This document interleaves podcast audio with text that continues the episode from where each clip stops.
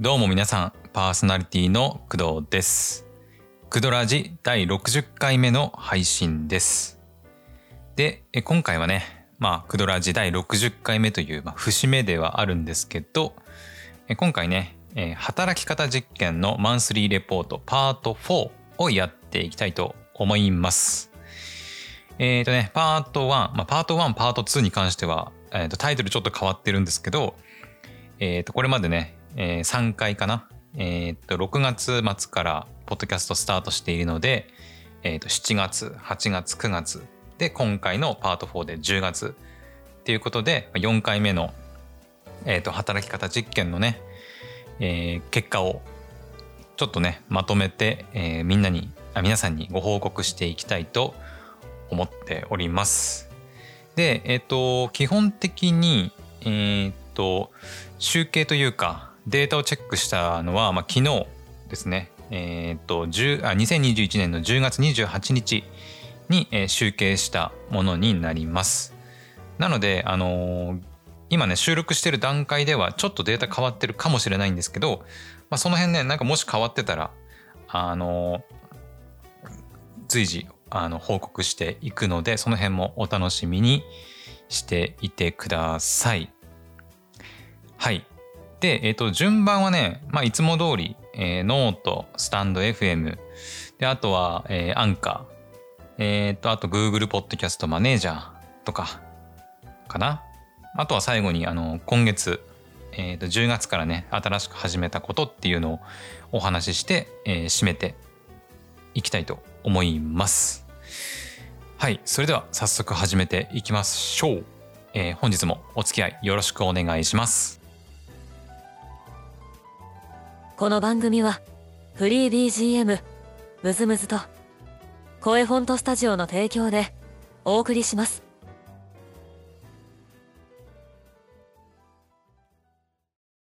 それでは今回のオープニング曲を聴いてください。テレビアニメ「かぐや様は告らせたい」第1期オープニングテーマ。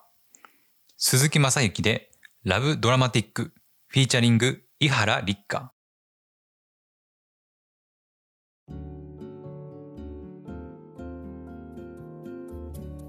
改めましてパーソナリティの工藤です。それでは早速、えーノートの方から結果を、えー報告していきたいと思います。えっ、とねでまずノートなんですけどノートの、えーとアナリティクスというか、まあ、ダッシュボードからねえーと、まあ、全体ビューとか結果が見れるんですけど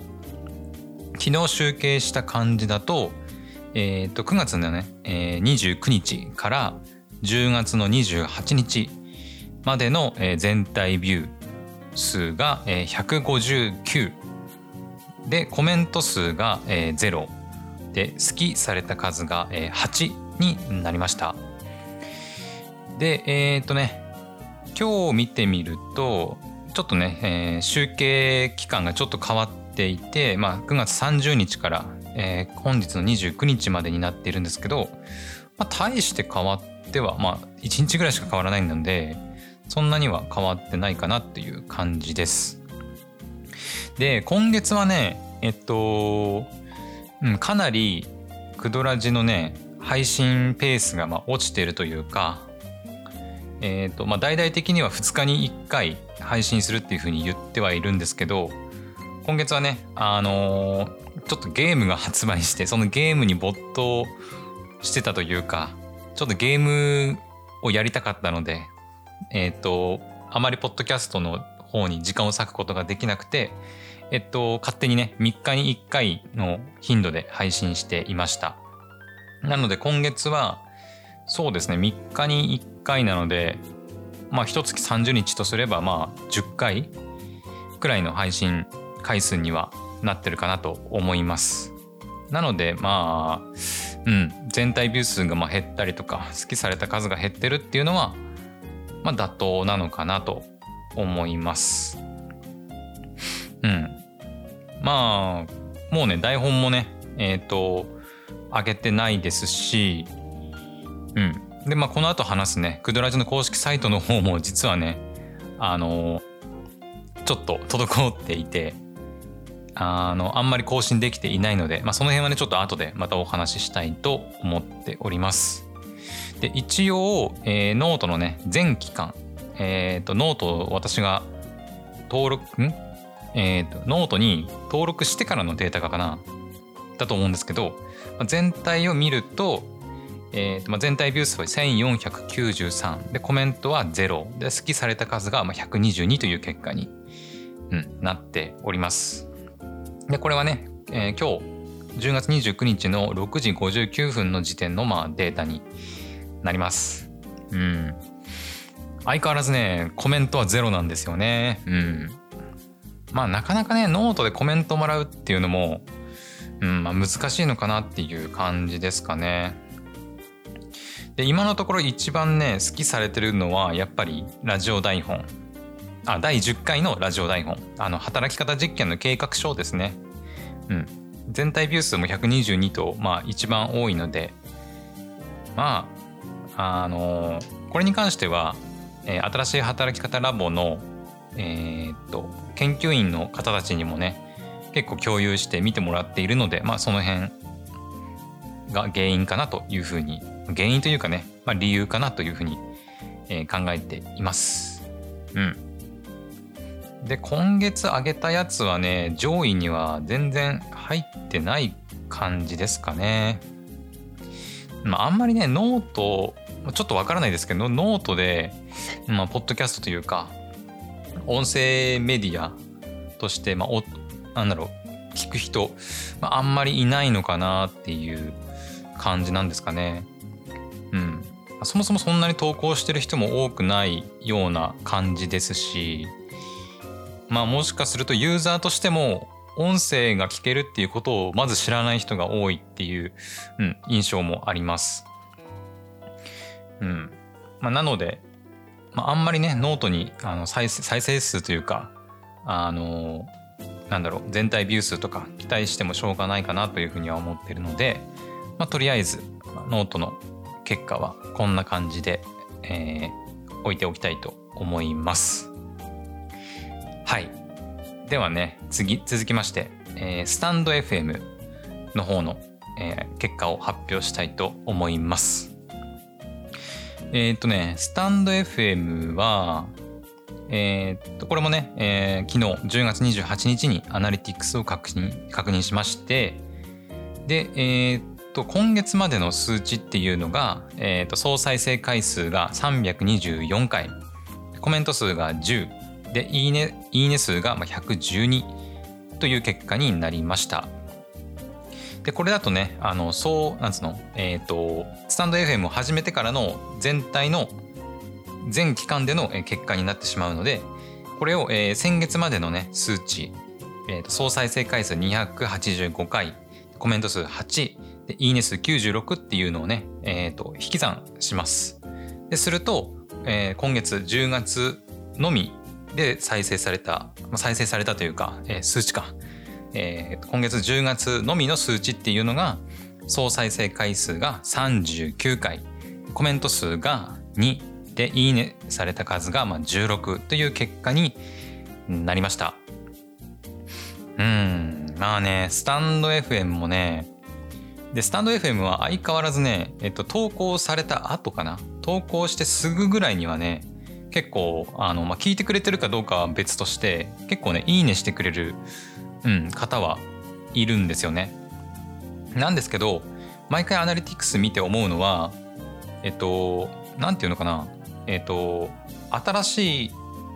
新しく、えー、投稿したエピソードっていうのかな。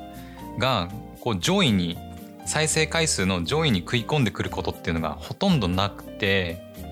うん、なんかあんまりね過去を遡過去に遡って聞いてくれてるっていう感じではないんですよねスタンド FM は。うん、まあ先月ぐらいからあのスタンド FM の再生回数があのあんまり伸びが良くなくてちょっと思い悩んでるみたいな話は、えー、としたかと思うんですけど、うん、まああの特別何かあの対処をしたわけでもなくてまあ先月から引き続きまあ普通にあの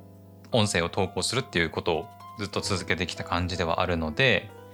まああんまり期待してもしょうがないのかなっていう感じではありますね。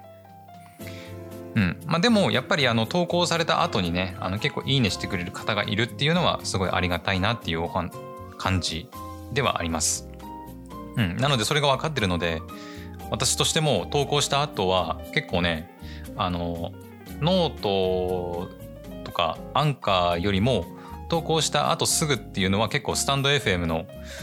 反応を見に行きがちにはなってるかなと思います。うん。で、あとはそうだね、スタンド FM に関して言っておくのは、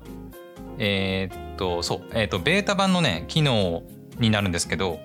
ついに、あのスタンド FM の PC 版からの、えー、っとアップロードができるようになりました。で、おそらくリスナーさん、リスナーの皆さんからしたら、あの特に何もわからないと思うんですけど、えっと、配信者側からすると、えっと、私、えー、っと、いつ、何回目からかはちょっと覚えてないんですけど、えっと、ずっとね、えー、っと、私のスマホの iPhone のスタンド FM アプリを使って、えー、と、クラウド上の、えー、音声データをアップロードするっていう形をずっととっていました。なんですけど、まあ、結構ね、スタンド FM のアプリって重くて、結構ね、あのー、フリーズするというかうまくアップロードできなかったりっていうのが多かったんですよね。結構そこが、あのー、まあ、難点というか、あの、うん、なんか、なんていうのかな、直してほしい部分ではあったんですけど、そう。なので、あの結構ね、普段からスタンド FM でデータをアップロードする際は、他の起動してるアプリを全部一旦落としてでスタンド FM のアプリだけを立ち上げて立ち上げた状態で、えっと、音声データをアップロードするっていうことをあのやってましたそれでなんとかギリギリねあのアップロードできるっていう感じでしたね、まあ、もしかすると私の iPhone が古すぎてあの全然機能がねあのフル活用できてないっていうところもあるかと思うんですけど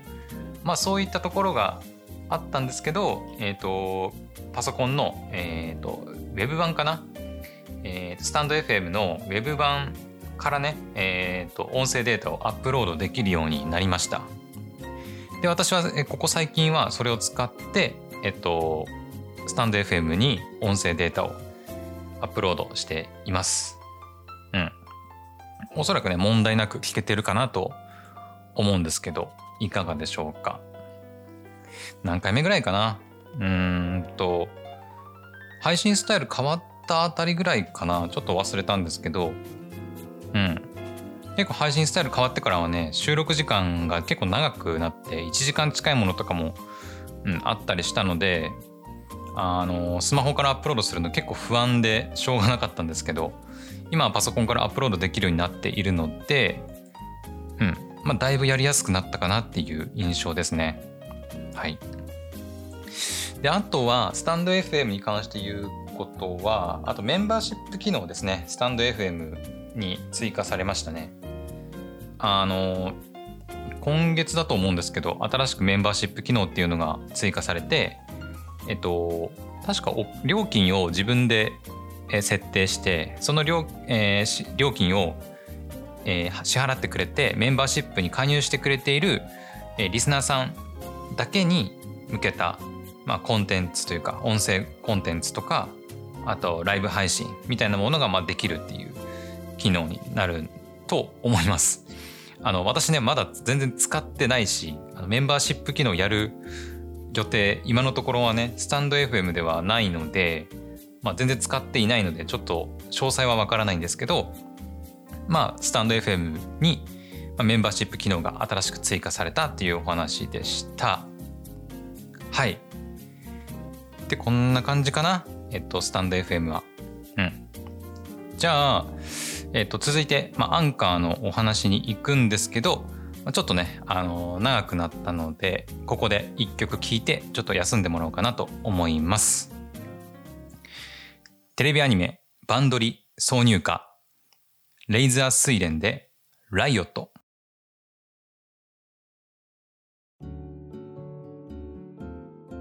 はい。では続きまして、アンカーの、えー、報告に行きたいと思います。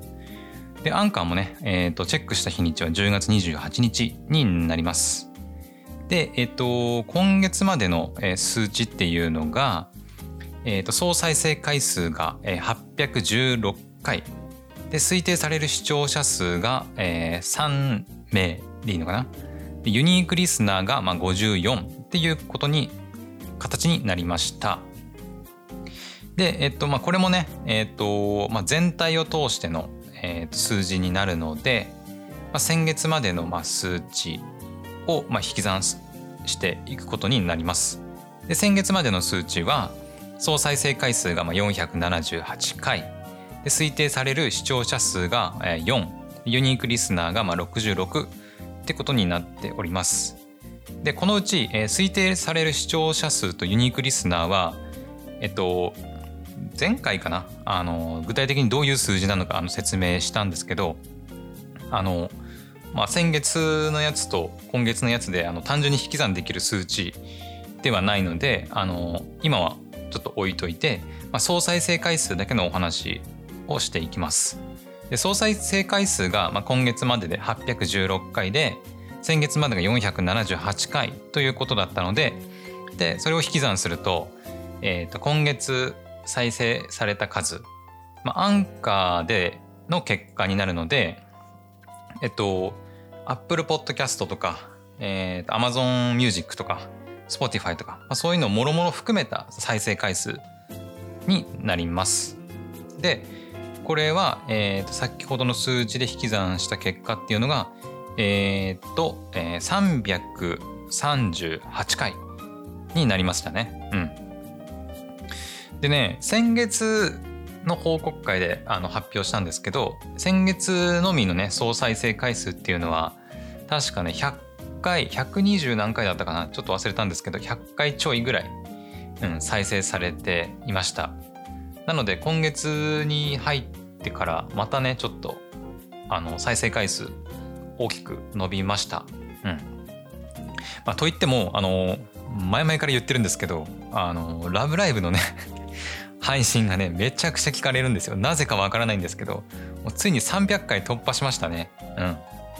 あとはね、伸びが、なんか変な伸びをしてるのが、あと、第34回のポンコツクエストのお話と、第41回で話した、からかい上手の高木さんのお話のエピソードがね、結構なんかちょくちょく聞かれてるっていう感じですね。まあ、正直私としてはなんでそれが聞かれるのか全然わからないんですけど、うん、なんかその辺がね結構再生回数を稼いでるっていう感じですね。うん、で、まあ、この後お話しするんですけどえー、っとアンカーで、えまあ、クドラッチショートをね、えー、っと3日前ぐらいかからスタートしているので、まあ、ちょこちょこね再生回数が、まあ、増えていくのかなと、まあ、どうかなっていう感じなんですけどうん、グドライズショートはまあ1日今んとこ3回か2回ぐらいのペースで今配信していて今日もね朝あの外で収録したやつを配信したりしてるんですけどまあそんなにねバンバン再生回数稼ぐとかっていうわけじゃないんですけど、まあ、ちらほら聞いてくれてる方もいるみたいなので、うんまあ、再生回数的にはまどうかな、まあ、伸びるのかなっていう感じですかね。まああんまり再生回数にこだわってもまあ、しょうがないっていうのはあのあるんですけどはいでえっ、ー、とそうですねあとはそうですね。アンカーではいろいろねデータが取れるのでその辺ちょっと見ていきますかね。えっ、ー、とねちょっと更新しますねデータ。をえっ、ー、とアンカーのデータ。現状はどうなってるかというとえっ、と、昨日からまたちょっと増えて、総再生回数832回ってなってますね。で、えー、推定される視聴者数が3で、ユニークリスナーが69っていう感じですね。で、棒グラフ、棒グラフ？棒グラフじゃないな。え、ー、と、折れ線グラフか。えっ、ー、と、折れ線グラフがあるんですけど、再生回数のね。があるんですけど、それはね、結構まあまばらかなガンって伸びたと思えばまたガンって下がってと思えばまたバンって上がってみたいな感じの、えー、折れ線グラフになっています。でエピソードに関してはやっぱりあの「ラブライブ」「ポンコツクエスト」「からかい上手の高木さん」って言ったところがあのだいぶ再生されてるっていう感じですね。で先月もお話ししたんですけど、えー、再生されている、まあ、地域、まあ、国ですねの、まあえー、割合っていうのも見れるようになっていてでえー、っと先月どうだったかな？確か70ちょっとぐらいになってたと思うんですけど、えー、と今月っていうか今はね現時点では日本が80%で United States、アメリカが15%で Germany ドイツが2%で China 中国が2%っていった感じになってます。でそれ以外にもね結構いろんなねえっ、とちょっとザーって言っていくと,、えーと、ニカラグアあと South Korea 韓国ですね。でフィンランド台湾オーストリア香港あとブラジルアルアルジェンティナアルジェンティナちょっとわかんないですけどであとシンガポールフィリピンパキスタンインドネシアえー、ハシェハシェミテ・キングダム・オブ・ヨルダン。でいいのかな？でビビエベトナムかな？うん。がねえっと一応データとしては出てるんですけどまあほとんど再生割合としては少ないってことで、まあ、0%にはなってますけど、まあ、おそらく本当に0.1%以下の多分数字なので0%っていう形になっています。うん。であとはリスニングっていうかまあ再生されてるプラットフォームの割合ですね。でこれはえっ、ー、とまあおそらくねライブライブラブライブのせいだと思うんですけど相変わらず Amazon Music が半分近くを占めていて49%が Amazon Music でつい最近まで Spotify がね第2位になって15%くらいだったんですけど今日見てみたらあのウェブブラウザがまた2位に返り咲いていて15%を占めています。で3位に Spotify14% でそれに続いて4位が Apple Podcast10% でそれ以外12%っていう形になっています。うん。で先月言ったかどうかちょっと覚えてないんですけど一応ねデバイスごとの割合っていうのも見れたりします。で、えーとね、デバイスはね iPhone が一番多くて36%で Windows で見てくれてるあ聞いてくれてる方が14%で Android が12%で Mac が6%でそれ以外が32%っていう形になっています。うん。まあ iPhone が結構多いのかな？まあ日本の割合が多いので日本人結構 iPhone 使ってる方多いのでまあ妥当なのかな？っていう感じですね。うん、でも Windows が2位に来てるっていうのが、あれですかね。Windows ってことはやっぱり Web ブラウザですかね。まあ、あの Amazon Music は Web ブラウザとかでも聞けたりするので、その辺どういうふうにあのデータ取られてるかわからないですけど、うん、まあ、妥当なのかなっていう感じですね。で、あとは、うん、ジェンダー、あの、性別割合ですね。この辺もね、またちょっと面白くなってて、男性の割合がちょっと減ったかな。えっ、ー、と、78%が男性。で、えー、と女性がね、15%。ちょっと増えました。確か。先月、どうだったかな？ちょっと待ってくださいね。えっ、ー、とね、確か先月、えっ、ー、と、働き方実験のマンスリーレポートの49回かな？喋った時に、えっ、と、女性のリスナーが少ないみたいなお話を確かしたんですよ。うん。あ、してますね。えっと、年齢層とか、え、性別の割合を話した時に、えー、と先月は女性がね8%で男性が86%っていう数値になっててでえっ、とその時にあの同年代かねそれ以上の年代の男性が多いことが分かるっていう話をしたんですけどで女性に聞いてもらいたいもらいたいなっていうふうなことを言ってたんですね。で今月データ見ると、うん、女性の割合が15%になってるのでまあ増えてますね。うんやったね本当に。あのわかんないわかんないですけどね。あのどれぐらいあのちゃんと聞いてくれてるかはわからないですけどとりあえずまあ数値としてはあのまあ増えてるということでいいですかね。でこの辺の数値はえっとジェンダーとこの後話すあの年齢別割合か。エイジですね。割は、えっと Spotify での再生割合になるので他の Amazon Music とか、えー、Apple Podcast とかの、えー、データではないのでそこはちょっと勘違いしないでほしいなと思います。なので Spotify で聞いてくれている女性リスナーが増えたということになりますね。であとは、え、ー、と、ノン、ノットスペシフィード。で、確かこれはね、えっ、ー、と、性別を設定してない方だったかな。うん。がね、5%でちょっと増えて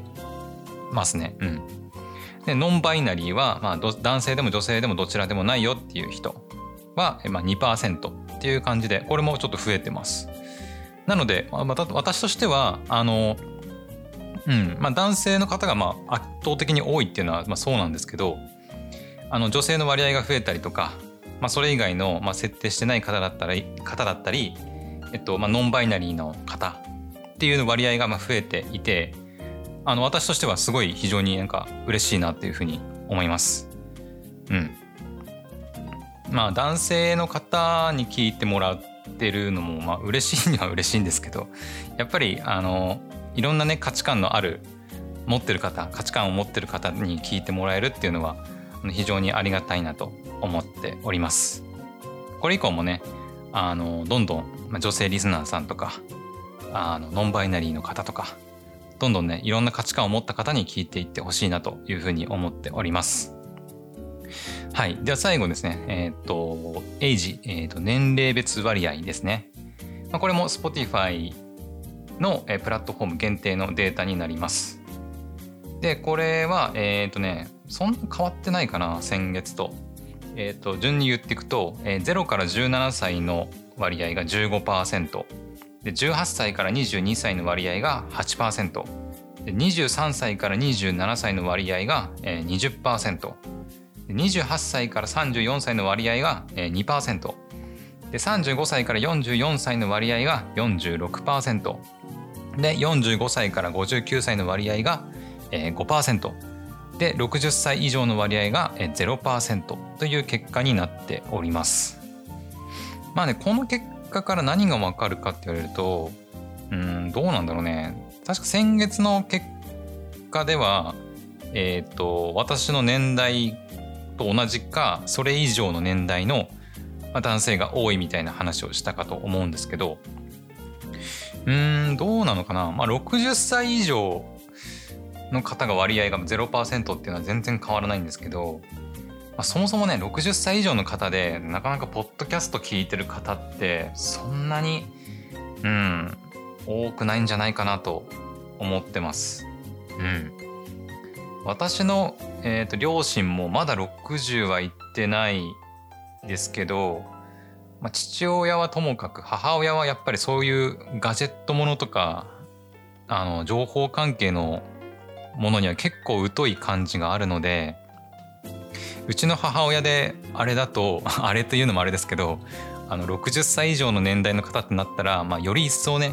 あのそういったものにあの抵抗を示すというかあの苦手としている方も結構多いんじゃないかなという印象です。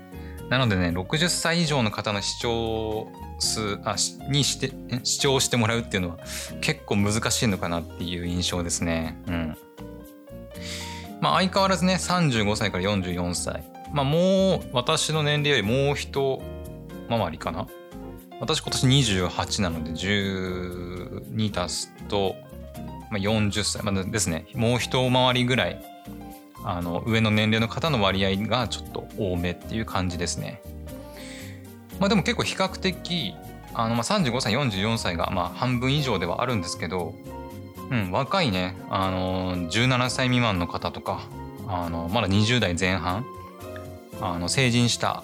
すぐ成人してすぐぐらいの方とかが結構聞いてくれているのが、うん、個人的には嬉しいかなと思います。うん。まあ若い人に聞いてもらえるのってあの嬉しいですよね。まあ、私28なので結構ねあの周りにおじさんだっていうふうに言うとあのいやまだまだ全然若いよっていうふうに言われるんですけど、うん、でももうもう28ですからね。うん、あと2年したらもう30歳ですからもう完全におじさんですよね。なのでこう若いねあの、まあ、私の職場結構若い人多いんですけどまあ、中学生とか、まあ、大学生とか高校生もいるかいるかなわかんないですけど、あの、そういうね、若い人たちにあの揉まれて仕事をしているので、あの若い人にね、あの、話を聞いてもらったり、構ってもらえるっていうのは、まあ、あの、おじさんとしては非常に、あの、なんだ、気持ちがいいというか、ありがたいというか、っていう感じになっております。はい、あの、ちょっと脱線したんですけど、えっと、アンカーはこんな感じかな。えー、っと、そうだね。あ、これも言っとかなきゃダメだね。で、アンカーは、えー、っと、10月、今月かなから、えー、っと、Q&A 機能とね、まあ、投票機能っていうのを新しく、えー、追加されて、えー、ちょこちょこ私も利用したりしています。まあ、ただね、あんまり、まあ、リスナーさんが多くないっていうのもあって、うんと、なんだろうね、あんまり反応がないっていうのが、まあ、ちょっと悲しいかなっていう感じですね。まあ、それを言うんであれば、まだね、お問い合わせをほとんどいただいてないっていうところも、まあ、悲しいところではあるんですけど、うん。うんまあ、今後ね Q&A 機能とか投票機能がまどうなっていくかはちょっとわからないんですけどまだまだねちょっと使いにくい部分だったりとか、うん、なんか微妙なところも結構多かったりするので、まあ、今後のアップデートに行きたいかなっていう感じですね。うん、であと収益化のね機能は、えー、まだ、えー、日本ではスタートしてない感じですかね。うん。まだね日本ではアメリカではまあすでにスタートしている感じだと思うんですけどまだ一向になんか9月くらいにあの日本でもスタートされるんじゃねえかみたいな話ありましたけど今のところあの何の、まあ、連絡というかあのアップデートとかそういう情報は私のところには入ってきていないのでまだねアンカーで収益化みたいなところははい始まっておりませんはいこんな感じですかねはいではアンカーのえー、報告は以上になります。では続きまして、えー、Google Podcast Manager のお話に行きたいと、えー、思います。はい。で、Google Podcast Manager は、えーと、昨日確認した感じだと、えっ、ー、とね、今月の、まあ、数値というか、は、えー、再生回数が3回。で再生時間が16.9分。で新規チャンネル登録者が、まあ、0っていう感じになってますね。で、えーと、Google 検索に表示された回数が213回。でクリックされた数がまあ1回。でクリック率がまあ0.5%っていう結果になりました。で先月はえっ、と、えー、再生回数60回。で再生回数が再生時間が117分。新規チャンネル登録者が0 Google 検索に表示された回数が711回。でクリックされた数が4回。でクリック率が0.6%っていう結果になってました。でこれを見るとねあのー、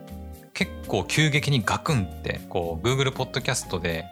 再生された数が、まあ、下がったっていう印象ですね。うん。再生時間もだいぶ減りましたしまあいろいろねあの、理由は考えられると思うんですけどまあ、ノートのあたりでもちょっと言ったと思うんですけどあの配信のね頻度が下がって配信回数が、まあ、そもそも減ったっていうのも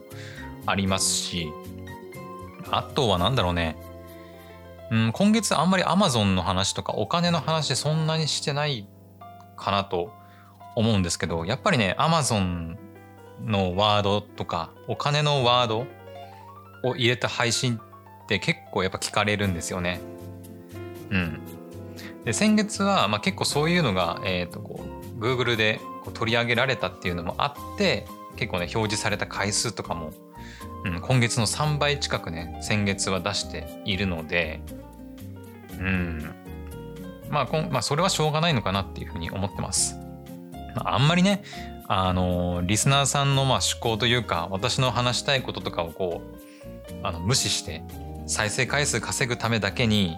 あの Amazon の話を取り上げたりとかお金の話を取り上げるっていうのはなんかちょっと違うかなっていう感じもするので、まあ、そこはねあんまり気にしなくていいかなっていう感じです。はい。でえっと先ほどね先ほどっていうか、まあ、今も見てるんですけど、えー、Google Podcast Manager をちょっと見ながらね今収録しているんですけどなんとあの昨日の時点ではあの新規チャンネル登録者がゼロだったのが今日見たら新規チャンネル登録者数が 1人増えておりました。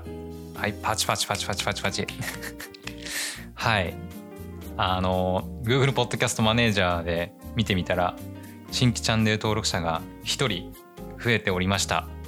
はい非常にありがたい。うん。まあどこのどなたかちょっとわからないですけどあの本当にありがとうございます。本当ね私のラジオ、まあ、クドラジオはねあのまだまだ全然リスナーさん少ないので本当ねあの一人でも本当にチャンネル登録してくれる方がいるだけで本当にありがたいですね。うん。で、えー、とそうですね。今見てみてまあなんか話しておくべきなのは何だろうな。うん。まあ相変わらずデバイスの内訳はスマートフォンが圧倒的って感じですね、まあ、3%だけタブレットっていう感じで。はい。上位の検索ワードは、うん、やっぱりね FireTV スティックとかあとポッドキャストおすすめ2021とかですかね。ポッドキャストアニメっていうのもありますけど、まあ12とか13っていう、まあ結構低いところで戦ってる感じなので、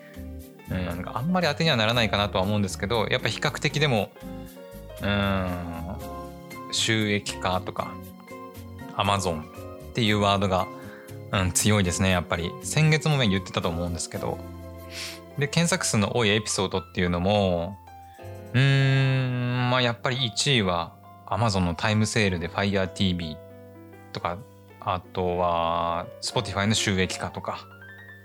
意外となんか2021年の夏アニメの曲について熱く語ったやつがあの3位に来てたりはしてますけど、まあやっぱり、うん、Amazon 強いね。なんだろうね。なんか Google と Amazon ってそんな、なんかあんまり仲、昔ちょっと仲悪かったようななんかあの FireTV スティックで YouTube 見れなくなるみたいなことありましたけどうんまあそういうのがあるのかわからないですけど、うん、なんか Google の検索でも結構 Amazon っていうワード、うん、強いですね。うん、あとお金ね、収益化とか。はい、って感じですね。なので、まあ Google Podcast マネージャーの結果を見ると、まあ、アマゾンとかね、収益化とかお金関係の話題が強いので、まあ、その辺取り上げていけば、あの、再生回数は稼げるんですけど、先ほども言ったように、あの、リスナーさんのことを無視したりとか、あの、私の喋りたいことを無視した、あの、ポッドキャストっていうのは、あの、今のところ、今のところっていうか、あの、私はやるつもりはないので、あくまでも私が喋りたいこととか、リスナーさんが聞いてくれそうなことっていうのを考えて配信していくつもりなので、その辺はご安心ください。まあ、その中、その上でね、あの、Amazon のお話とか、あの、収益化とかお金の話が出るんであれば、あの、全然私としては、あの、いいかなと思ってるんですけど、はい。というわけで、えっ、ー、と、Google Podcast Manager の結果でした。では最後にね新しく始めたことっていうことをあのお話ししていくんですけどまたちょっとね長くなってしまったのでまたここで一曲聴いてください。キリンビバレッジキリンレモントリビュート2018タイアップソング水瀬いのりでまっすぐに透明に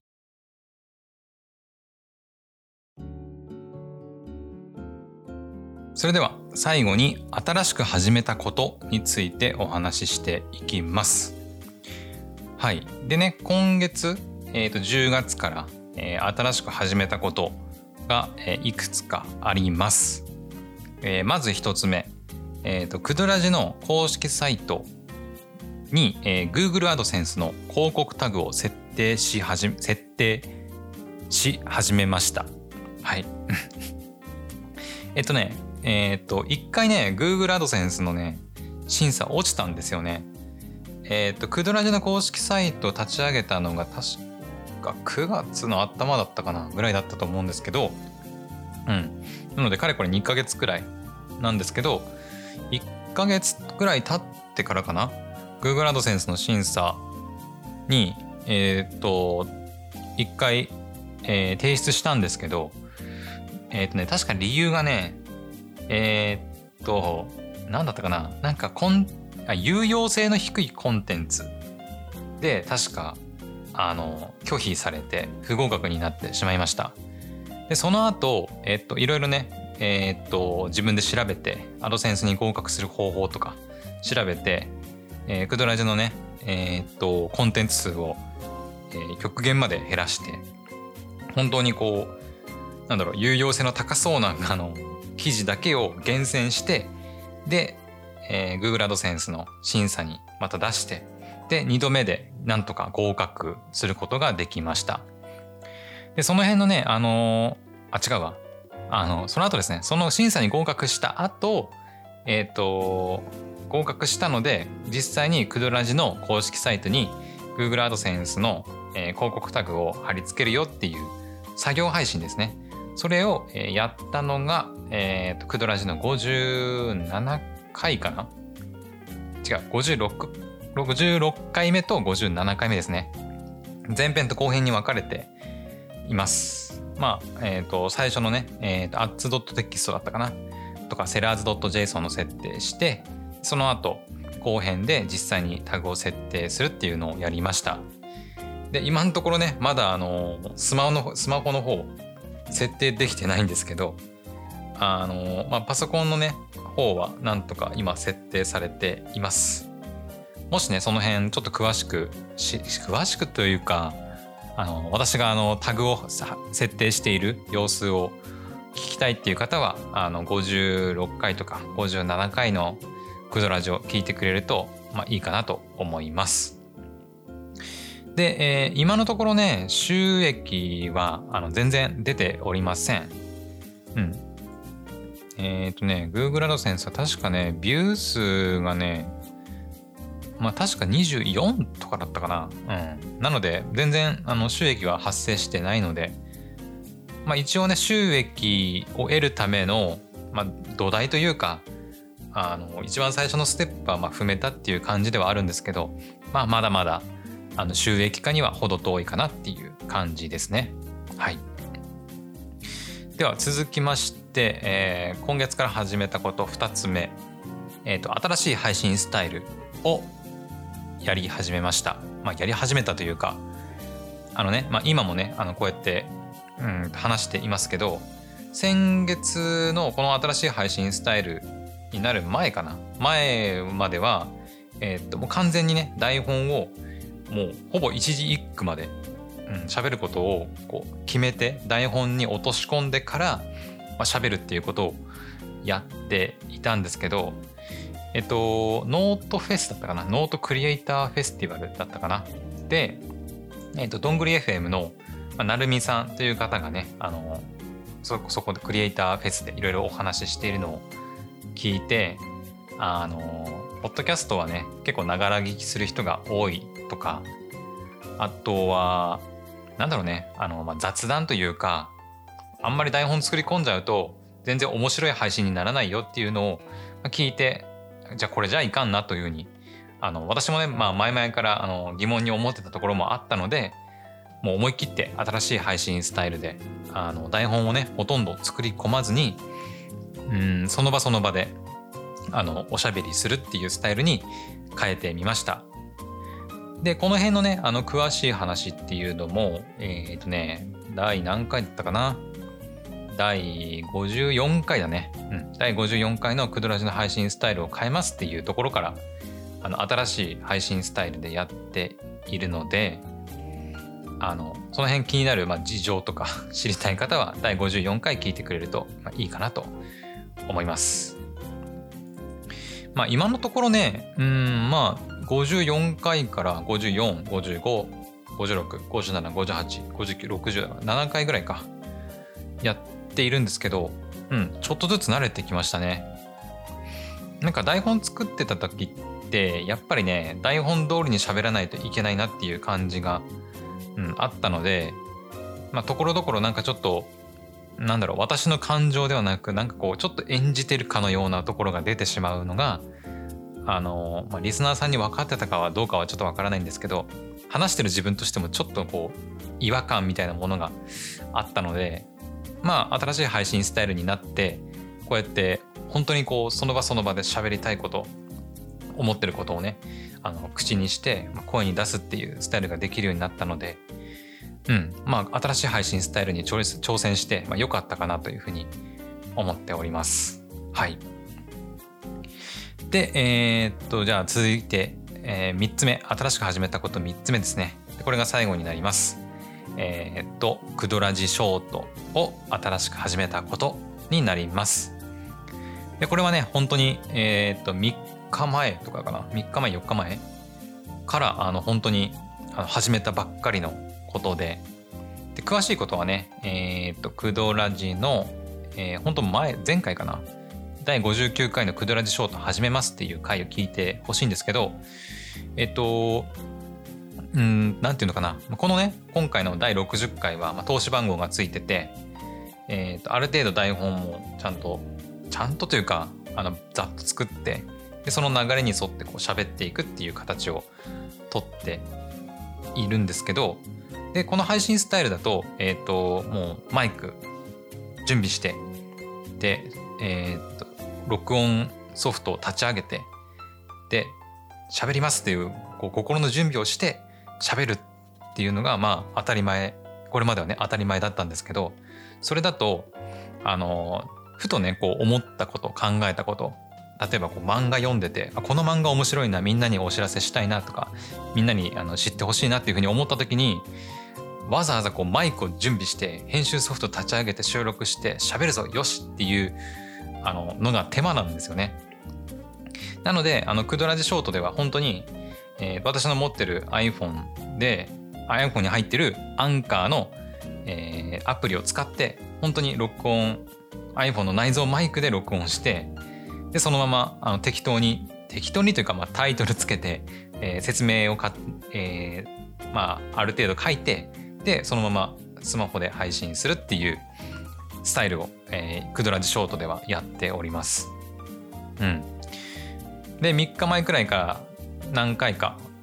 今日の朝で何回目だったかな？6回目ぐらいだったかな。でやってるんですけど、うん、結構ねあのこうやって今回みたいにマイクの前に向かマイクの前に立ってあの喋るっていうスタイルじゃなくてどちらかというとうん。なんか録音ボタンポチって押して「はーい工藤です」みたいな感じで本当に気軽な感じであの配信しています。今日の朝もねあのなんかちょっと外でねあのなんだろう外のこう自然な音というかまあゴーっていう音とか、まあ、鳥のねチュンチュンっていうこう鳴き声をこう BGM にしながら朝のこう寝起きのねままこう喋るみたいな感じで配信したりもしています。うんまあこのね本編というかクドラジの投資番号がついてる方は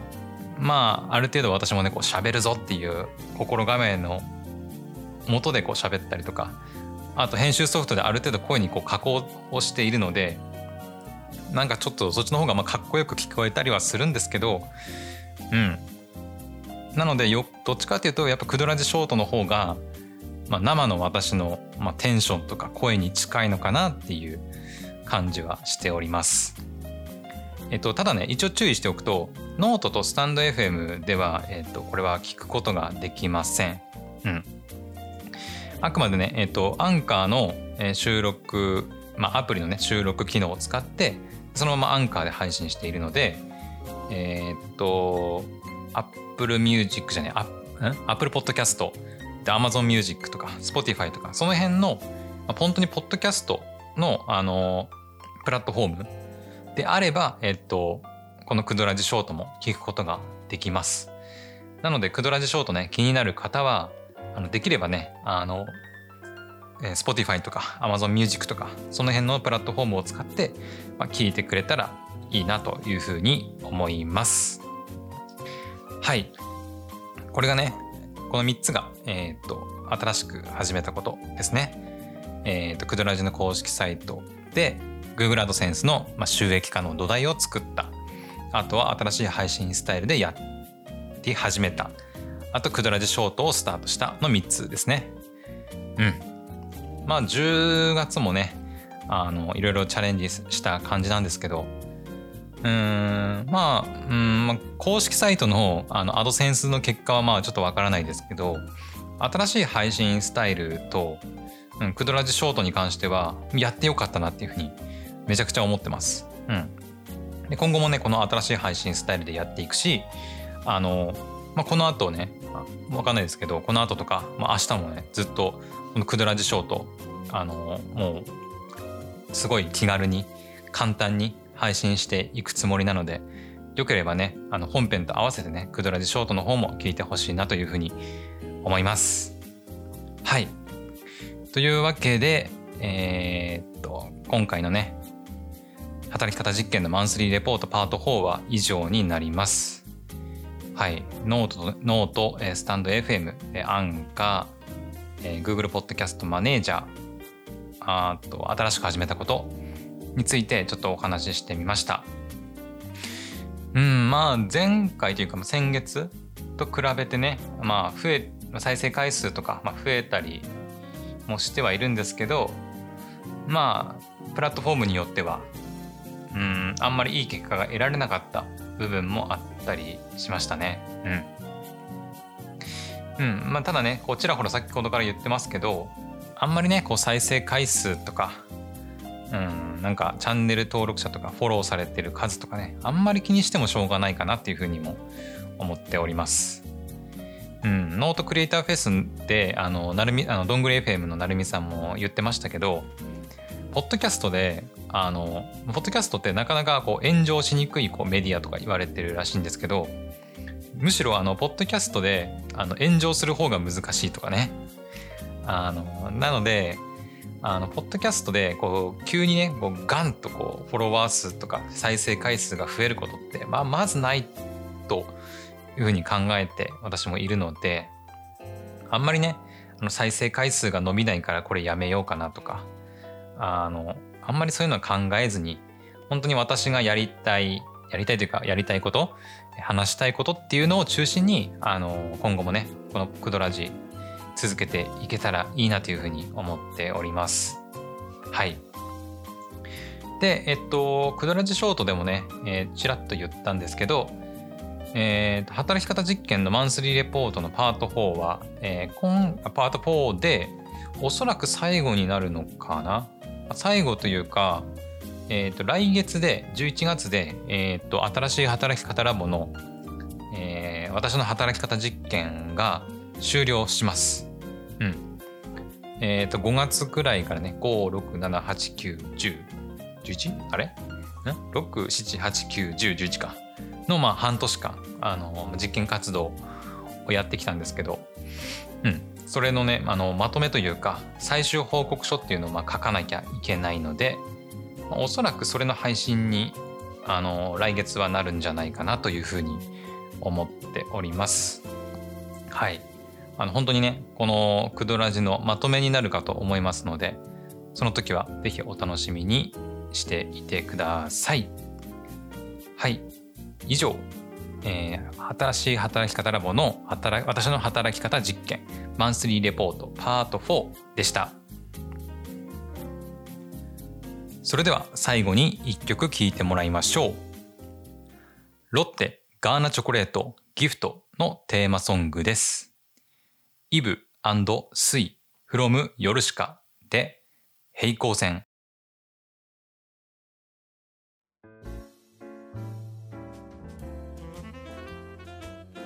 Kudo's Radio エンディングのお時間です。 Kudo's Radio では皆様からのお便りやボイスメッセージを大募集しております。意見、感想、質問、アドバイス、何でもいいので送っていただけると嬉しいです。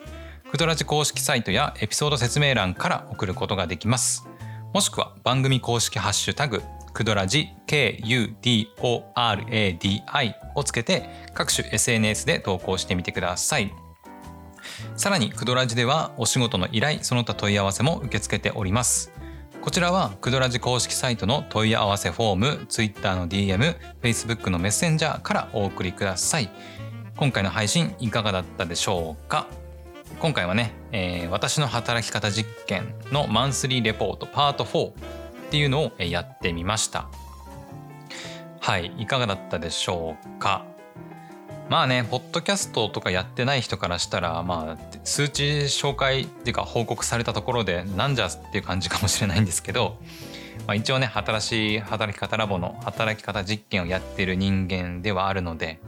一応ねデータとして残しておかなければいけないということで、まあ、今回みたいに報告会やらせてもらいました。で先ほどもね言ったんですけど来月は、えー、最終報告書を書かなきゃいけないのでまあその作業配信でもねやろうかなというふうに思っております。おそらくね最終報告書はちゃんと文章で書いて提出しないといけないのでうんあの私みたいにこうなんだろう喋って終了っていうわけにも多分いかないのでちゃんとねあのノート上であの文章として、えーのえー、最終報告書を、まとめていかないといけないので、まあ、そのね、えー、作業をやろうかなと。作業っていうか作業配信か。作業配信をやろうかなやろうかなというふうに思っております。なかなかねあのうん最終報告書やろうっていうふうになってもあの私めんどくさいととやらないのでもうねいっそのこと作業配信でやるっていうふうに言えば言えばというか自分に思い込ませればあのなんとかあの手もつけられると思うのでよければねお付き合いください。はい。なので次回はね次回次回ね次回はそうですね。えー、っとおそらく次回はもう11月になるかな。うん。3031はちょっと休み感じになってうん、11月1日になるかと思います。はい。で、えっ、ー、と、まあ、30、31とかはね、完全に休むってわけじゃなくて、えっ、ー、と、クドラジショートの方もね、え、ー、と、配信していくつもりです。なので、えっと、まあ、11月まで待てないよっていう方はね、よければクドラジショートの方も聞いてくれると嬉しいです。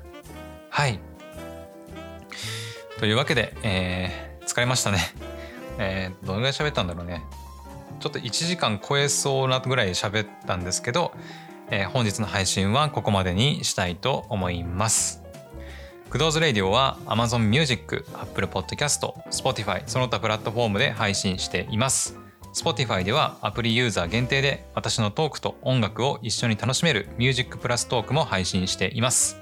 各プラットフォームで番組をフォローすると新しいエピソードが配信された時にすぐに聞くことができます。ぜひフォローして聞いてみてください。また、クドーズレイディオでは Twitter、Facebook も運営しております。クドラジの情報以外にもアニメやゲームに関する情報も発信していますので番組と合わせて一緒にフォローをお願いいたします。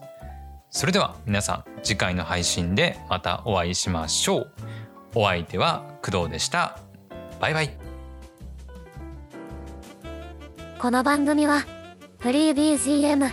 むずむずと声フォントスタジオの提供でお送りしました。